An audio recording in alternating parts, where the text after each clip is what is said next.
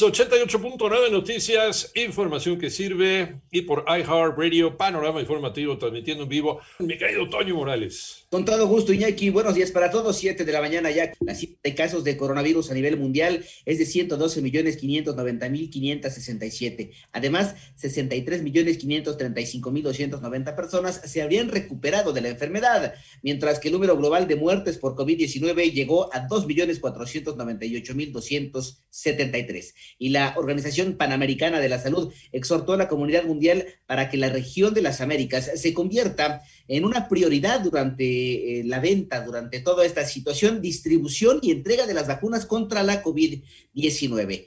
Ya son las 7 de la mañana con cuatro minutos. En tanto, este es el panorama de la pandemia, pero en México, Toño Aranda. México suma 182.815 muertes por COVID-19 y 49.689 casos activos estimados, según el reporte de la Secretaría de Salud que dio a conocer Ricardo Cortés Alcalá, director de promoción de la salud. La Ciudad de México tiene el 58% de ocupación de camas generales y el 63% con ventilador. La Ciudad de México, Puebla y el Estado de México continúan teniendo más del 50% de ocupación de sus camas. Sobre la vacunación con contra COVID-19, el miércoles se aplicaron 85.576 vacunas y suman 1.900.784 personas inmunizadas. Ricardo Cortés también destacó que más de 475.000 personas en México ya completaron su esquema de vacunación contra el COVID-19. Tenemos actualmente un total de 182.815 defunciones que tienen un resultado positivo al virus SARS-CoV-2, un total de 475.000 1.389 personas que en México han completado ya su esquema de vacunación contra la COVID-19. Para 88.9 Noticias, Antonio Aranda.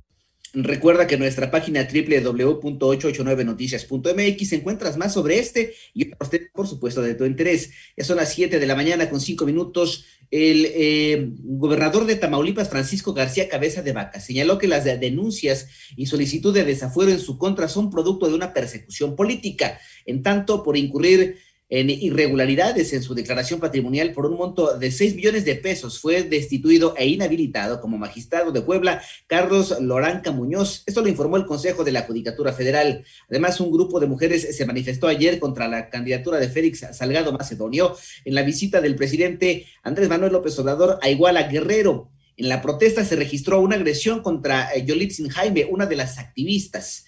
Ya son las 7 de la mañana con 6 minutos. Defienden la investigación que se realiza en las cuentas del gobernador de Tamaulipas, María Inés Camacho. La Unidad de Inteligencia Financiera de la Secretaría de Hacienda afirmó que la investigación iniciada en contra del gobernador de Tamaulipas, Francisco Javier García Cabeza de Vaca, por su probable comisión en delitos de delincuencia organizada, operaciones con recursos de procedencia ilícita y defraudación fiscal equiparada, es imparcial y sin tintes políticos. Santiago Nieto Castillo, titular de la unidad, explicó que el presidente de México le ha instruido que siempre que exista algún caso en donde haya elementos suficientes para hacerlo del conocimiento de las autoridades se acuda en consecuencia. Y respecto al tema del señor Cabeza de Vaca, lo que plantearía es que nosotros no tenemos ningún tipo de investigación que sea eh, con algún eh, posicionamiento de naturaleza política, como, como se ha mencionado aquí, es, se trata de investigaciones con absoluta imparcialidad. Yo respeto, respeto al fiscal y el fiscal ha, ha mencionado que no hay ninguna venganza eh, política en este caso. 88.9 Noticias, María Inés Camacho Romero.